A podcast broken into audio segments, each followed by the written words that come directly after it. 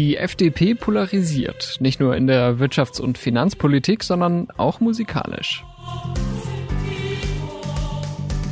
Das hier ist ein Auszug aus dem jüngsten Werk von Marco Buschmann, seines Zeichens Bundesjustizminister von der FDP und Hobby-DJ. Die Kommentare zu diesem Stück sind gespalten. Ein User schreibt, weiter so, Herr Minister. Ein anderer meint, Herr im Himmel, das ist ja kaum auszuhalten.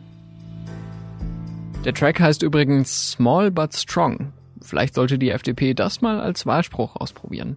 Aber Spaß beiseite. Die Freien Demokraten sind gerade in einer ziemlich tiefen Krise.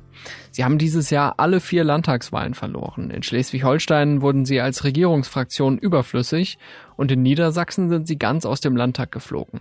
Da muss sich nicht nur die Partei selbst fragen, wer braucht diese FDP eigentlich noch? Willkommen zu Stimmenfang, dem Politikpodcast vom Spiegel. Ich bin Marius Mestermann und ich bin am vorletzten Sonntag ziemlich hellhörig geworden, als Christian Lindner die Niederlage seiner FDP in Niedersachsen eingeordnet hat. Die Unterstützerinnen und Unterstützer liberaler Politik und der FDP fremdeln mit der Ampelkoalition und wir müssen deshalb schauen, dass wir äh, die Rolle und Bedeutung der FDP herausarbeiten. Wir überdenken die Rolle der FDP in der Koalition überdenken. Das ist die kleine Schwester von die Reißleine ziehen, würde ich sagen. Die Lage der FDP ist so kritisch, dass der Parteichef eine Kurskorrektur innerhalb der Koalition für nötig hält. Aber wo führt das hin?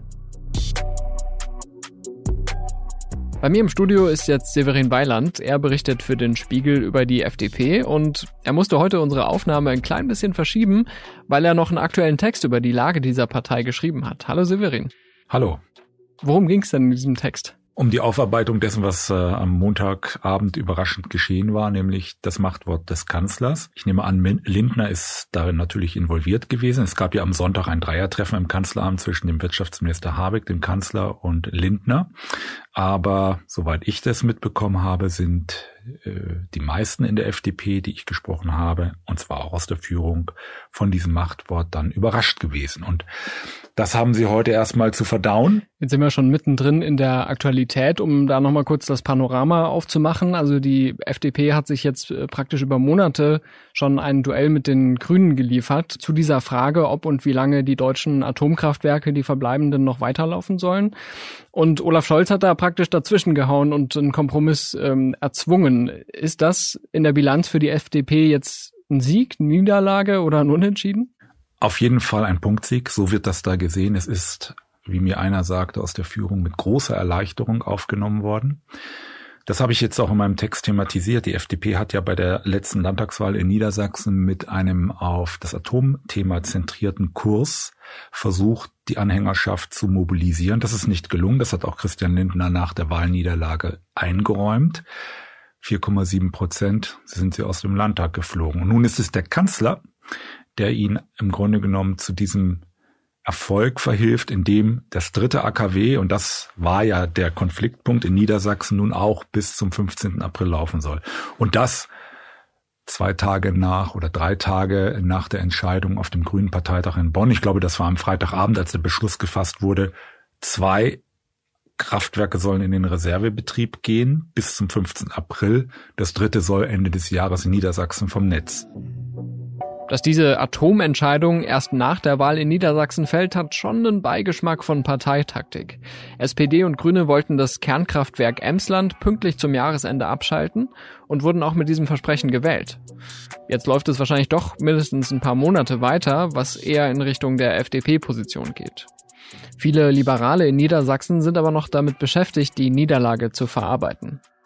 Ja, natürlich, weil es vorher eine sehr intensive Zeit war und alle mitgefiebert haben, Familie, Freunde, natürlich Parteifreunde. Ähm, das war Wahnsinn, wie viele Leute man aktiviert hat und auch äh, wie viele Leute mich unterstützt haben, sitzt das Ergebnis natürlich tief. Imke Hake ist 41 Jahre alt und Lehrerin. Mit ihrem Herzensthema Bildungspolitik wollte sie den Sprung von der kommunalen Politik in den Landtag schaffen.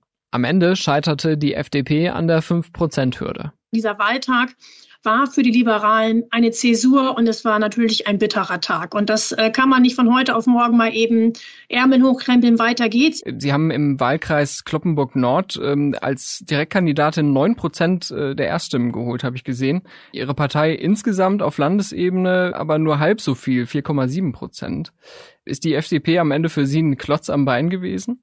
Nein, ich bin schon immer Liberale gewesen und werde das auch bleiben. Ich habe ja sogar in meiner Gemeinde ein Erststimmergebnis von über 28 Prozent. Wie konkret war denn Ihre Hoffnung auf ein Landtagsmandat? Waren Sie schon zuversichtlich, dass es klappen würde?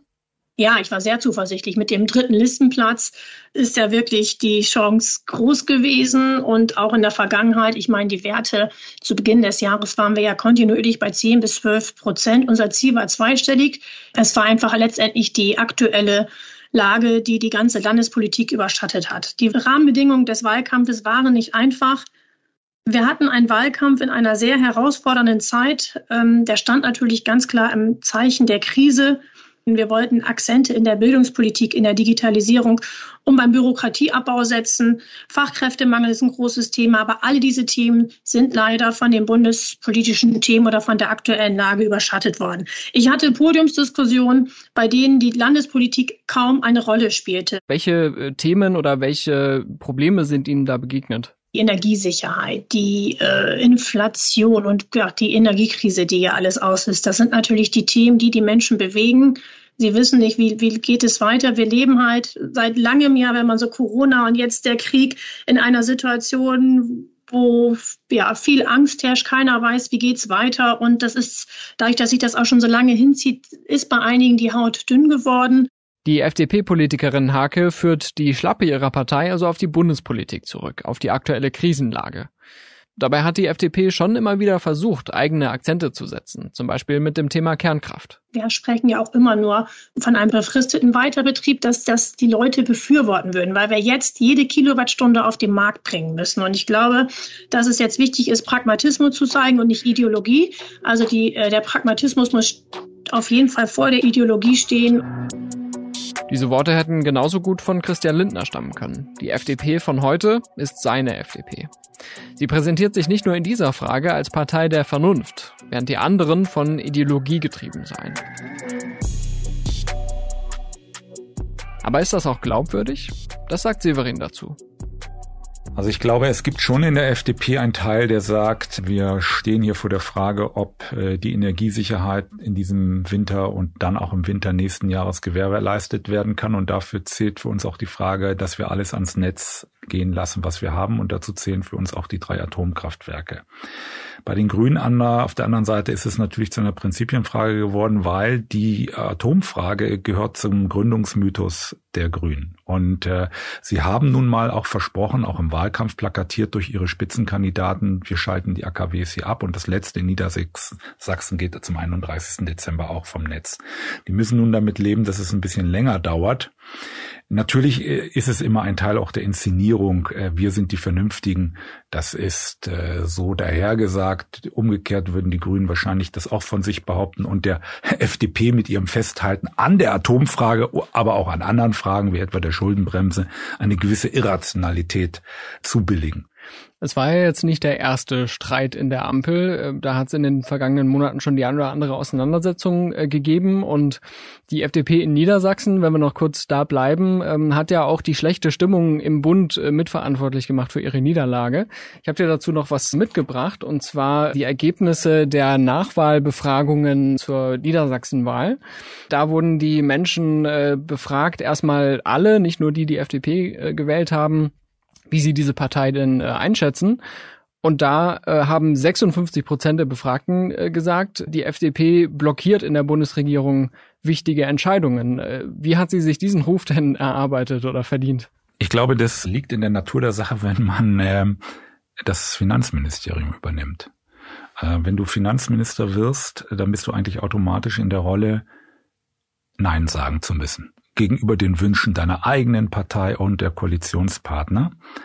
Und natürlich hat Lindner äh, diese Rolle auch gespielt und er spielt sie ja, obwohl er, was jetzt Finanzfragen angeht, ja durchaus flexibel mit dem Haushalt umgegangen ist. Ähm, 100 Milliarden Sondervermögen für die Bundeswehr ist auf den Weg gebracht worden, sogar mit einer Grundgesetzänderung. Und wir haben das 200 Milliarden Programm, dessen Details noch nicht äh, so klar sind, aber es ist angekündigt und fest verabredet, um die Energiekrise abzufedern.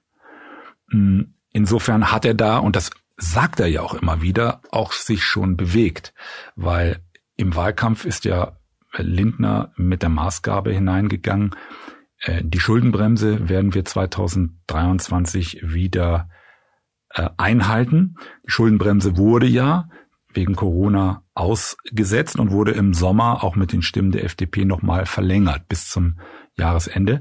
Lindner ist aber sich sicher, dass er diese Schuldenbremse, sofern nicht weitere größere Schocks von außen kommen, wie er es immer sagt, im kommenden Jahr wird einhalten können. Warum klammert er sich dann überhaupt so an die Schuldenbremse? Zum einen, weil er es versprochen hat im Wahlkampf.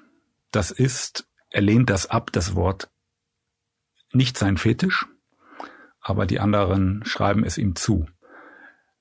Zum anderen kann er sich natürlich auch auf einen Teil der ökonomischen Schulen berufen, die sagen, das Einhalten äh, der Schuldenbremse ist eine Notwendigkeit in Zeiten steigender Inflation. Die Geldmenge ist ja durch bekanntlichermaßen in den vergangenen Jahren durch die Zinspolitik, fast Nullzinspolitik der Europäischen Zentralbank äh, vergrößert worden, verbreitert worden. Und sein Argument, um es auf einen kurzen Nenner zu bringen, ist, wir müssen diese Geldmenge jetzt nicht noch weiter expandieren, zumindest über den normalen Haushalt weil dadurch auch die finanzielle Solidität der Bundesrepublik Deutschland auf den internationalen Finanzmärkten unterstrichen wird, sprich Staatsanleihen, dass dort die Zinsen nicht ins Unermessliche steigen. Seine Kritiker äh, aus SPD und Grünen, äh, die werfen ihm hervor, nicht genügend bereitzustellen für auch zukunftsweisende Investitionen äh, oder auch eben für wichtige Entlastungsmaßnahmen. Es wurde ja und wird auch immer noch sehr stark darüber gestritten, wie denn jetzt das neue Entlastungspaket genau finanziert werden soll. Da, da sind die Details noch offen. Und vielleicht ist es auch das, um nochmal kurz zu diesen Befragungen zurückzukommen, Vielleicht ist es auch das, was dazu geführt hat, dass bei dieser Nachwahlbefragung in Niedersachsen sogar unter FDP-Wählenden äh, 41 Prozent gesagt haben, die Partei kümmert sich zu stark um die Interessen bestimmter Wählergruppen. Kann die FDP diesen Eindruck überhaupt ausräumen oder ist das einfach so eng mit ihr verbunden, dass sie Klientelpolitik macht, da muss sie sich mit abfinden? Also Lindner hat das ja in den vergangenen Jahren versucht, dieses Bild der FDP einer Klientelpartei abzuschwächen. Er hat sich zum Beispiel auch mit der traditionellen Gruppe der früher wählenden Apotheker und Apothekerinnen oder Zahnärzte und Zahnärztinnen angelegt. Das hat er in der Tat gemacht. Da gab es äh, in der Fachpresse kritische Aufsätze gegen die FDP. Er hat versucht, für die Interessen der Arbeitnehmer sich zu öffnen, vor allen Dingen die Interessen der Facharbeiter. Äh, das hat er noch bevor er in die Regierungsverantwortung kam, ja so als eines seiner Ziele beschrieben. Die FDP-Politikerin Imke Hake wehrt sich gegen den Vorwurf der Klientelpolitik. Ja, gerade in der Ampel haben wir ja gezeigt, dass wir viele Bereiche vertreten und auch offen sind. Und ich glaube, dass es bei einigen einfach noch so im Hinterkopf ist, dass äh, wir, ich sag mal, diese typische Porsche-Partei, das habe ich auch so oft gehört. Äh, ich glaube, dass das nicht so ist und dass man sich natürlich sowohl auf Landesebene oder auf, auf kommunaler Ebene, Landesebene und Bundesebene breit aufstellen muss. Die FDP ist ja jetzt keine Volkspartei, sondern hat ja offensichtlich ein relativ klar definiertes äh, Klientel oder wenn man es äh, vielleicht auch eine Zielgruppe nennen möchte. Und jetzt gerade in der Wirtschaftskrise ist das ja durchaus etwas, was ihr auch Probleme bereitet, oder? Also auf jeden Fall. Wenn und Unternehmen ist, jetzt um ihre Existenz fürchten? Ja, und das ist auch thematisiert worden auf der Präsidiumssitzung der FDP nach der Niedersachsenwahl. Da gab es äh, Vertreter, die gesagt haben, wir müssen die wirtschaftliche Kompetenz stärken. Die wirtschaftlichen Fragen liegen ja nun mal jetzt nach der Ressortverteilung in den Händen von Robert Habeck als Wirtschaftsminister und als Grüner. Und ähm, die Analyse in der FDP ist eben, wir müssen achten, dass wir Handwerk und Mittelstand an uns weiter binden. Denn das sind ja äh, ja, Rainer Brüderle, frühere FDP-Fraktionschef äh, und äh, Spitzenkandidat 2013, hat ja immer von den Brot- und Butterthemen gesprochen. Und damit meinte er natürlich vor allen Dingen auch die Mittelstandspolitik der FDP. Das darf die Partei auf keinen Fall vernachlässigen. Nur wie kann die FDP dagegen steuern? Für Imke Hakel geht es vor allem darum, die Kommunikation zu verbessern. Man hat ja auch gesehen, dass die FDP in der Regierung wirkt, wenn ich mal die Punkte Gaspreisbremse, Strompreisbremse, Schuldenbremse, ähm, Ausweitung der Energiekapazitäten, was wir eben schon sagten, wir brauchen jede Kilowattstunde aktuell, bis wir die Transformation auch hier in Niedersachsen auf dem Energiemarkt vollzogen haben. Ja, Bürokratiebremse und auch der Ausgleich der kalten Progression, das sind alle Stichpunkte, die man mit der FDP verbindet. Das ist auch noch gar nicht alles. Man könnte zum Beispiel über das Tempolimit sprechen, das die Partei ja kategorisch blockiert und damit ihren Fans oft aus der Seele spricht. Außerdem nimmt die FDP für sich in Anspruch, die Corona-Gesetzgebung abgemildert zu haben. Da hat sich Justizminister Buschmann ein ziemlich scharfes Duell mit Gesundheitsminister Karl Lauterbach von der SPD geliefert. Einigen FDP-Fans ist die Pandemiepolitik trotzdem immer noch nicht liberal genug. Haben Sie schon eine Ahnung, welche Menschen Ihnen jetzt in Niedersachsen als Wählerinnen und Wählern verloren gegangen sind? Haben Sie da schon Rückmeldungen bekommen? Ja, die erste Warnanalyse haben wir natürlich schon durchgeführt. Soweit ich das gesehen habe, sind uns die Älteren, sage ich mal, von der Fahne gegangen. Ähm, das war auch im letzten Jahr bei der Bundestagswahl schon zu sehen. Und bei den Beamten haben wir einen Rückgang von fünf Prozent. Christian Lindner war ja kürzlich auf dem Handwerkertag in Dresden und danach hatten wir einen Hintergrund und so viel darf ich glaube ich schon erzählen, dass er ähm, schon besorgt war über das, was er dort äh, gehört hat, einer Klientel, die eher der CDU und der FDP zuneigt. Da hörte er nämlich, ja, beim nächsten Mal werden wir vielleicht die AfD wählen. Und das ist wirklich eine große Gefahr und das hat sich ja auch an den Wahlergebnissen oder dem Wahlergebnis in Niedersachsen gezeigt. 40.000 Wähler der FDP sind zur AfD gegangen. Wenn die FDP diese Wählerinnen und Wähler gehalten hätte, wäre sie locker in den Landtag eingezogen. Aber in der Energiekrise hat die Partei einiges an Vertrauen verspielt. Christian Lindner stellte dazu folgende These auf. Unverändert ist es so, dass die Unterstützerinnen und Unterstützer der FDP mit der Ampelkoalition fremdeln. Die FDP wird oft missverstanden als eine Partei, die nun plötzlich auch links der Mitte äh, positioniert sei. So erklärt sich der FDP-Chef offenbar, dass Wählerinnen und Wähler nach rechts abwandern. Und darunter sind sicher auch äh, Handwerker und Mittelständler, äh, die äh, sich in der irrigen Annahme, dass es da schnelle Lösungen gibt, schnelle Lösungen im Zusammenhang mit dem Krieg Russlands in der Ukraine erhoffen. Das wird aber nicht passieren. Mir sagte letztens ein FDP-Präsidiumsmitglied, da gäbe es die Vorstellung, der Krieg wird jetzt schnell beendet und wir öffnen die Pipeline Nord Stream 2 und 1 und alles wird wieder gut.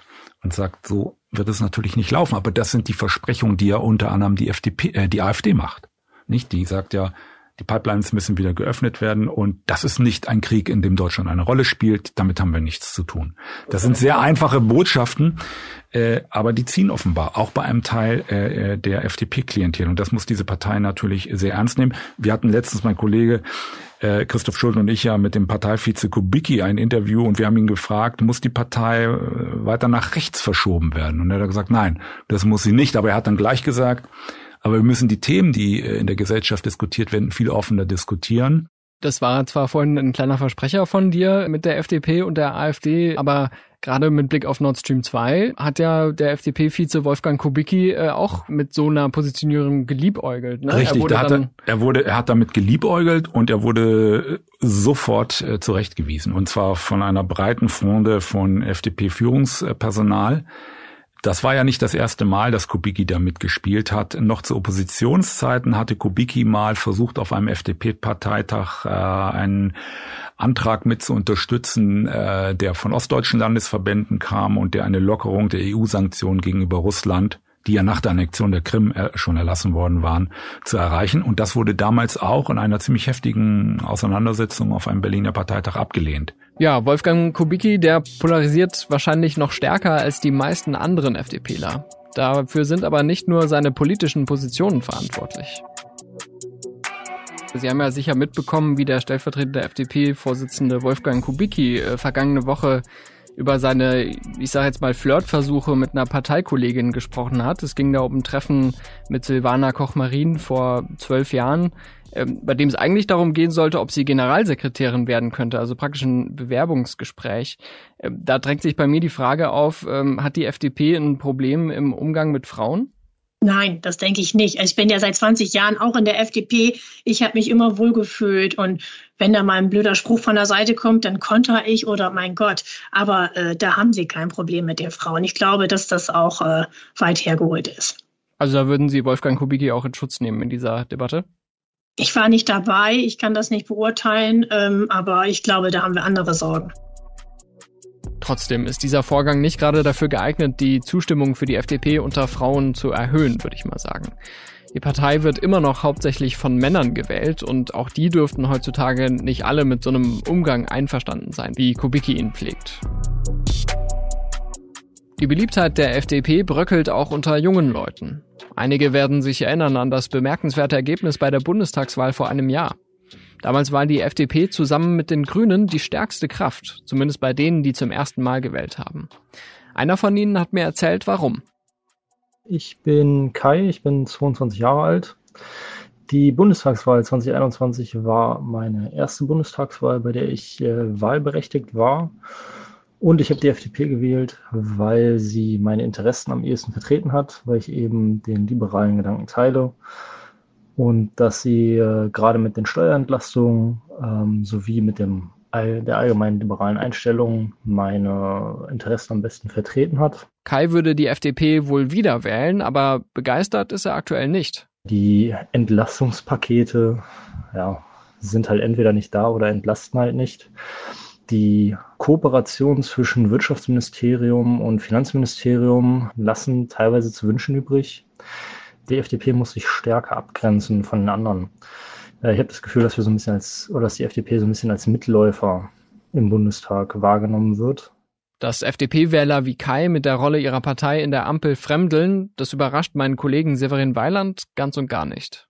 Schon gleich in den ersten Koalitionsrunden äh, haben FDP-Politiker zu ihren Koalitionspartnern gesagt, wir machen das jetzt, auch aus einer staatspolitischen Verantwortung. Das ist ja so ein Schlagwort, was auch Lindner und andere immer wieder jetzt führen, aber wir werden dabei nichts gewinnen. Wir erinnern uns an die geplatzten Jamaika-Sondierungen vor fünf Jahren. Da hatte die Partei noch diese Haltung. Es ist besser, nicht zu regieren, als falsch zu regieren. Jetzt steckt er da mittendrin und er steckt zudem noch mittendrin in einer der größten Krisen äh, der Bundesrepublik. Und sie kommen da nicht raus und sie wollen da auch nicht raus. Das ist äh, immer wieder auch betont worden. Denn was wäre die Alternative? Die Alternative wäre womöglich wieder eine große Koalition. Und äh, ich kann noch überhaupt nicht erkennen, dass es da irgendwie ein Bedürfnis gibt, äh, aus dieser Koalition auszuscheren, zumal wenn es, wenn die FDP das jetzt tun würde, wäre es für sie vielleicht sogar existenzbedrohend. Äh, was könnte sie denn gewinnen? Diese Ampelkoalition ist ja vor knapp einem Jahr angetreten, auch mit dem Anspruch, äh, weil das so ein ungewöhnliches Bündnis ist, dass jede Partei sich ihre Erfolge irgendwo auch erarbeiten können soll, dass sie sich auch profilieren können sollen. Müssen die Koalitionspartner äh, SPD und Grüne, die sich ja naturgemäß bisschen näher sind, äh, der FDP vielleicht auch mal mehr gönnen? Ja, zunächst einmal muss man ja beschreiben, dass die SPD und der Kanzler nur Kanzler geworden ist, weil die FDP mitgemacht hat. Und das Verhältnis, das hört man immer wieder zwischen Kanzler und Finanzminister soll gut sein. Mir wird aus der FDP auch erzählt, es sei deswegen auch gut, weil Scholz früher auch Finanzminister war und um die Nöte und Zwänge eines Finanzministers weiß. Das Verhältnis zwischen Grünen und FDP ist halt äußerst angespannt. Äh, das hat sich gezeigt im Atomstreit.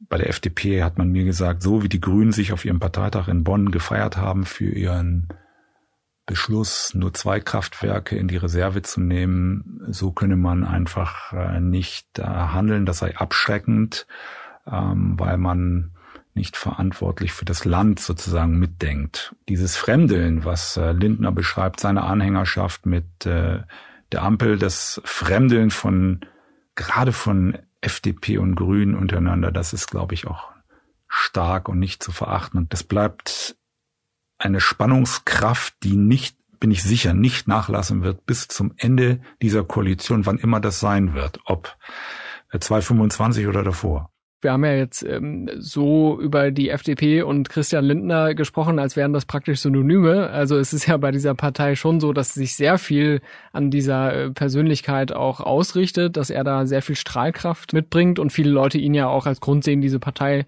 zu wählen. Aber wie lange kann das eigentlich gut gehen, dass eine Partei so stark auch von ihrem Spitzenmann abhängig ist?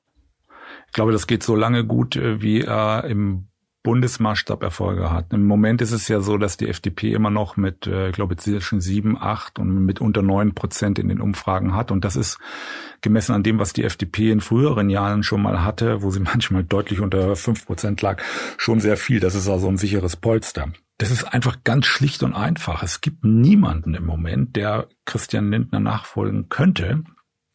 Natürlich gibt es die Parteifreunde, sagen, mein Gott, muss er das denn so sagen? Beim 9 Euro Ticket die Gratis-Mentalität. Musste das denn sein? Wir sehen ja jetzt zum Beispiel, dass die Verhandlungen von Volker Wissing für das Nachfolgemodell 49 Euro zumindest eine Grundsatzeinigung mit den Ländern gebracht haben. Und wenn jetzt noch die Finanzierung kommt, dann hat die FDP ja richtig was vorzuweisen. Nur bleibt es dann bei Ihnen oder wird nimmt es, geht's dann wieder mit jemand anderen mit. Ja. Ähm, es muss irgendwie ein Modus geben, dass äh, jeder seinen Erfolg verkaufen kann. Im Moment, und das ist ja das Fatale auch an diesem Atomkompromiss, hat ja nur der Kanzler eigentlich im Moment Erfolg, weil er mit der Faust auf den Tisch gehauen hat, wenn man es mal sprichwörtlich sagt, er hat die Richtlinienkompetenz gezogen, die ein Kanzler eigentlich äußerst selten gezogen hat in der Geschichte der Bundesrepublik. Und er hat sie gezogen, weil es anders nicht mehr ging.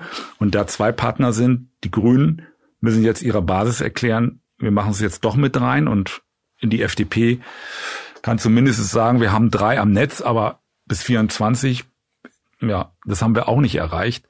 Äh, damit kann wahrscheinlich die FDP erstmal leben. Alle drei sind aber in einer schwierigen Lage, wenn tatsächlich in diesem Winter es irgendwo zu Blackouts kommt. Dann sind nicht alle drei in der Haftung. Dann versuchen wir mal optimistisch zu bleiben äh, und beobachten äh, diese doch sehr, sehr spannende Konstellation. Für Journalisten ist die total spannend. Ja, das ist wirklich so. Für Journalisten ist die natürlich total spannend. Es gibt immer was zu schreiben. Ja, langweilig wird's nie. Ob das jetzt äh, für die Bürger da draußen äh, so spannend ist, die sich möglicherweise abwenden und sagen, wir haben überhaupt keine Lust auf dieses Spielchen, das ist ja die andere Frage. So viel ist klar. Der Streit geht weiter. Auch in Sachen Atomkraftwerke ist noch längst nicht das letzte Wort gesprochen, auch nach dem Machtwort des Kanzlers. Jetzt sind erstmal Bundestag und Bundesrat an der Reihe zu entscheiden, denn ein Machtwort ist noch kein Gesetz. Und in dem Text, den Severin am Dienstag geschrieben hat, steht auch noch dieses Zitat des stellvertretenden FDP-Vorsitzenden Kubicki. Ich gehe davon aus, dass wir Anfang kommenden Jahres wieder über die Zukunft der Energieversorgung über den 15. April hinaus sprechen werden. Der Link zu diesem Text steht in den Show Notes. Wer braucht diese FDP noch? Olaf Scholz auf jeden Fall, denn ohne sie wäre er wahrscheinlich nicht Kanzler geworden. Vielleicht kommt auch in der Amtszeit der Ampelkoalition noch eine Phase, in der die Liberalen einige Lieblingsthemen stärker in den Vordergrund stellen können. Digitalisierung, Entbürokratisierung, Freiheitsrechte. Die Umfragen, in denen die FDP aktuell nur um die 7% erreicht, sind jedenfalls trügerisch. Einerseits kann es auch schnell wieder nach oben gehen, wenn Energiekrise und Inflation vielleicht milder werden.